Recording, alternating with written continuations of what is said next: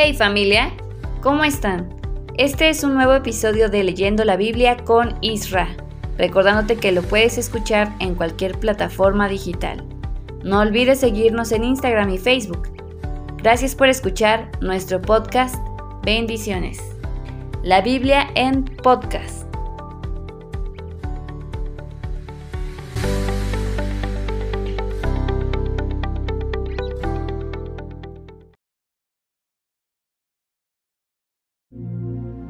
Hey, ¿qué tal? ¿Cómo estás? Muy buenos días, muy buenas tardes, muy buenas noches. Hoy es miércoles 11 de octubre del 2023. Continuamos con una lectura más de Leyendo la Biblia con Isra. Hoy nos toca leer Deuteronomio capítulo 22. Así que te invito a que abras tu Biblia y comencemos con esta lectura. Dice así, Deuteronomio 22. Si alguien ve que andan perdidos el toro o la oveja de su vecino, debe ayudarlo y devolvérselos. Si el vecino vive lejos o si nadie sabe de quién son los animales, deberá llevarlos a su casa y cuidarlos hasta que el vecino llegue a buscarlos. Esto mismo debe hacerlo si encuentran un burro o una capa o cualquier otra cosa perdida. Si alguien ve en el camino que un vecino suyo trata de levantar del suelo a un toro o a un burro, deberá ayudarlo a levantar el animal. Nunca nieguen su ayuda a nadie. Los hombres no deben vestirse como mujeres, ni las mujeres deben vestirse como hombres. A nuestro Dios no le gusta ese comportamiento. Si alguien encuentra un nido de pájaros en un árbol o en el suelo, y la madre está en el nido calentando sus polluelos o empollando los huevos, no debe quedarse con todo. Dejará que se vaya la madre, pero podrá quedarse con los polluelos. Háganlo así y vivirán felices muchos años. Si alguien construye una casa nueva, debe construir un pequeño muro alrededor de la azotea para que nadie vaya a caerse y muera, y con, eso evitará que su familia se resulte culpable de una muerte. Si alguien tiene un viñedo, no debe sembrar allí ninguna otra cosa.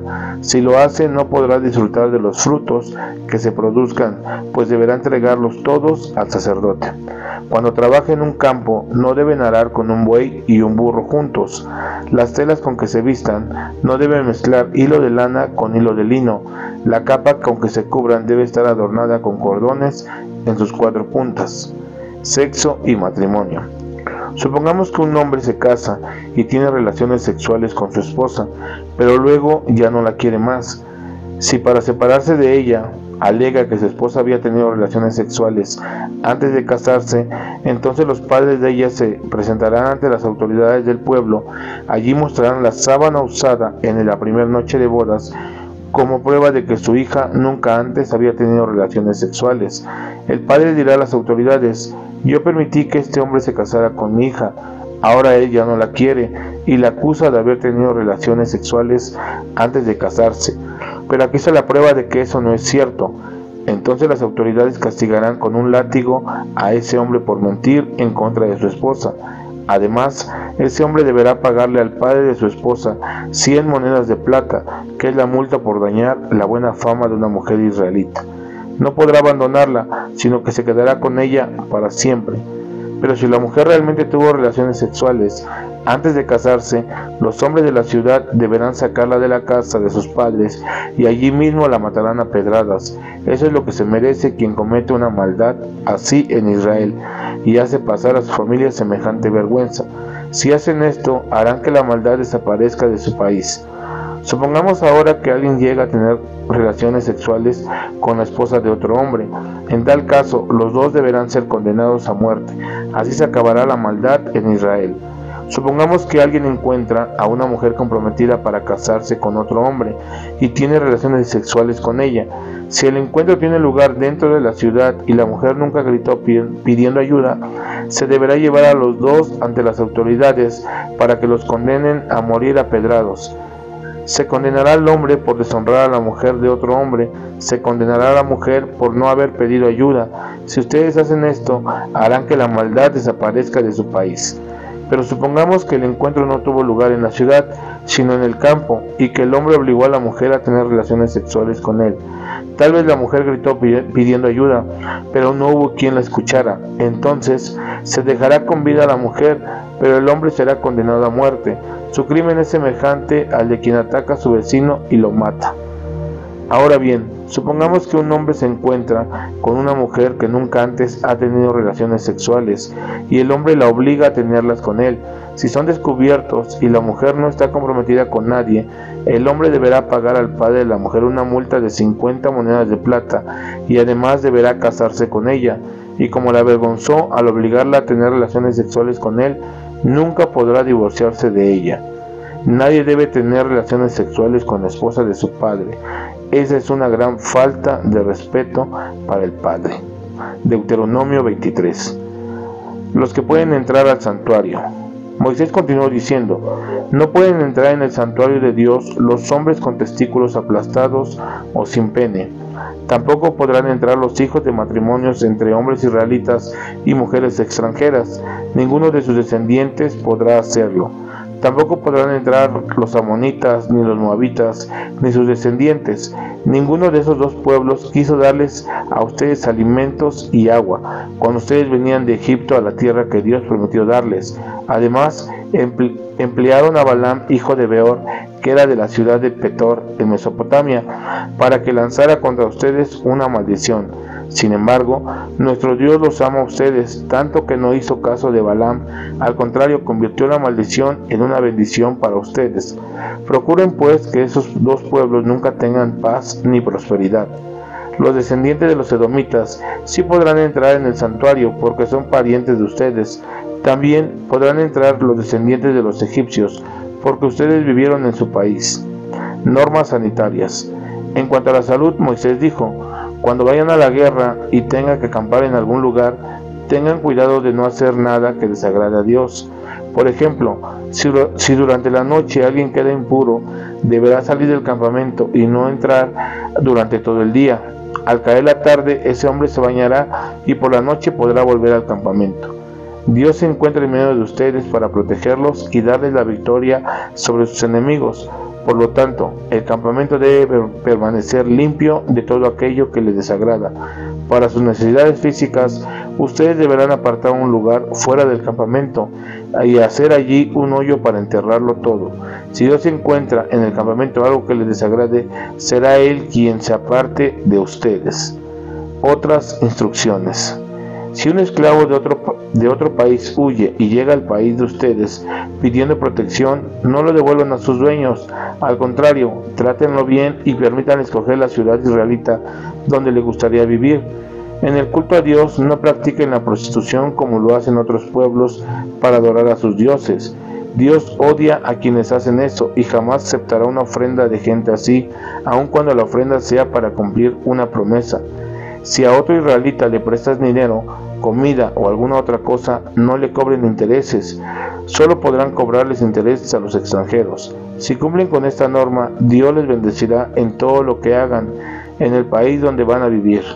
Cumplan sus promesas a Dios el que no promete no comete pecado, en cambio, el que promete y no cumple sí comete pecado. Dios castigará a quien no cumpla sus promesas. Si alguien por, su propia voluntad le hace una promesa, tiene la obligación de cumplirla.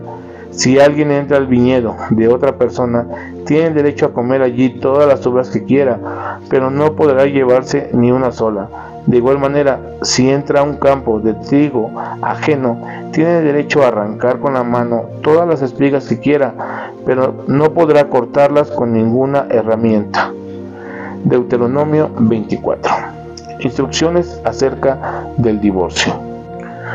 Acerca del divorcio, Moisés dijo, si un hombre se casa y más tarde encuentra en su esposa algo indecente, podrá divorciarse de ella.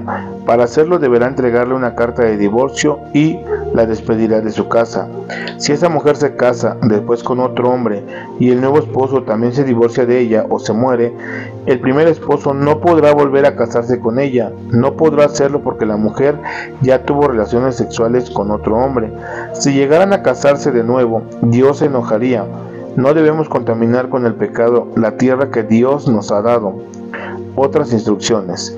Moisés también dijo, ningún hombre estará obligado a ir a la guerra o a prestar servicio alguno. Si se acaba de casar, al contrario, durante todo el primer año de su matrimonio tendrá derecho a quedarse en su casa para disfrutarlo felizmente con su esposa. Si alguien les pide prestado algo, no le pidan su molino para garantizar el pago. Si lo hacen, esa persona no tendrá con qué moler la harina para el pan y podría pasar hambre. Cualquiera que se robe a otra persona para venderla o convertirla en esclava será condenado a muerte. No permitan que su país se cometa esa maldad. Si alguno de ustedes llega a tener una infección en la piel, deberá presentarse ante los sacerdotes. Ellos saben lo que deben hacer en estos casos, así que ustedes deben seguir sus, instrucciones. Acuérdense de cómo se enfermó mi hermana María cuando veníamos de Egipto. Cuando presten dinero a alguien, no entren en su casa para tomar ustedes mismos la garantía de pago. Quédense a la puerta y esperen a que esa persona les entregue la garantía. Si la persona a quien le prestan es pobre y lo único que puede dar como garantía es su capa, acéptenla, pero no se queden con ella toda la noche. Entréguenla a su dueño al anochecer para que al dormir tenga con qué cubrirse. Así el dueño les estará agradecido y pedirá a Dios que les dé su bendición y Dios verá que ustedes son buenos y los bendecirá. Si le dan trabajo a una persona pobre al terminar el día, páguenle, lo que sea justo. La gente pobre, sea israelita o extranjera, trabaja para poder comer, así que necesita ese dinero. Sigan estas instrucciones, pues si no lo hacen, esa gente se quedará, se quejará ante Dios y él castigará, los castigará a ustedes. Nadie debe ser castigado por un crimen que no haya cometido. Ni los padres deben morir por los crímenes de sus hijos, ni los hijos deben morir por los crímenes de sus padres. No maltraten a los refugiados ni a los huérfanos. Si le prestan algo a una viuda, no le pidan la ropa como garantía de pago. Jamás olviden que también ustedes fueron esclavos en Egipto y que su Dios los rescató por eso les ordenó seguir estas instrucciones. Si al recoger la cosecha dejan olvidado en el campo algún manojo, no regresen por él, déjenlo allí para los pobres, los refugiados, los huérfanos y las viudas. Y cuando corten sus aceitunas y cosechen sus uvas, harán lo mismo, no las cortarán todas, sino que dejarán algunas para ellos. Jamás olviden que también ustedes fueron esclavos en Egipto. Por eso les ordeno que sigan todas estas instrucciones. Si lo hacen, Dios los bendecirá en todo lo que hagan. Bueno, pues esta fue la lectura de hoy miércoles 11 de octubre del 2023. Te voy a dejar con Nancy ya que ella también te va a leer el salmo correspondiente a este día. Que Dios te bendiga mucho. Buen día, mi nombre es Nancy y hoy diremos el Salmo 62. Con Dios jamás seré derrotado. Himno de David dedicado a Gedetún. Solo Dios me da tranquilidad, solo Él puede salvarme, solo Él me da su protección. Jamás seré derrotado. Ustedes, todos ustedes, ya dejen de atacarme y de querer acabar conmigo.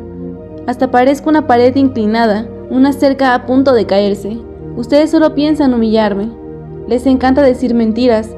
De labios para afuera me expresan buenos deseos, pero en su pensamiento me desean las peores cosas. Solo Dios me da tranquilidad. Solo Él me da confianza. Solo Él me da su protección. Solo Él puede salvarme. Jamás seré derrotado. Dios es mi Salvador. Dios es mi motivo de orgullo. Me protege y me llena de fuerza. Dios es mi refugio. Pueblo mío, Confía siempre en Dios. Cuando vayas a su templo, cuéntale todos tus problemas. Dios es nuestro refugio. No hay un solo hombre que valga más que un suspiro. Todos son pura ilusión. Si los pesaran en una balanza, ni juntos pesarían gran cosa. No pongan su confianza en el dinero mal ganado. No se ilusionen con el fruto de sus robos. No vivan solo para hacerse ricos. Dios ha dicho muchas veces soy un Dios poderoso, pero también un Dios de amor. Dios mío, tú nos das a cada uno lo que merecen nuestros hechos. Este fue el Salmo 62. No te olvides de venir mañana para escuchar el siguiente podcast. Bendiciones. No olvides seguirnos en Instagram y Facebook. Gracias por escuchar nuestro podcast. Bendiciones. La Biblia en podcast.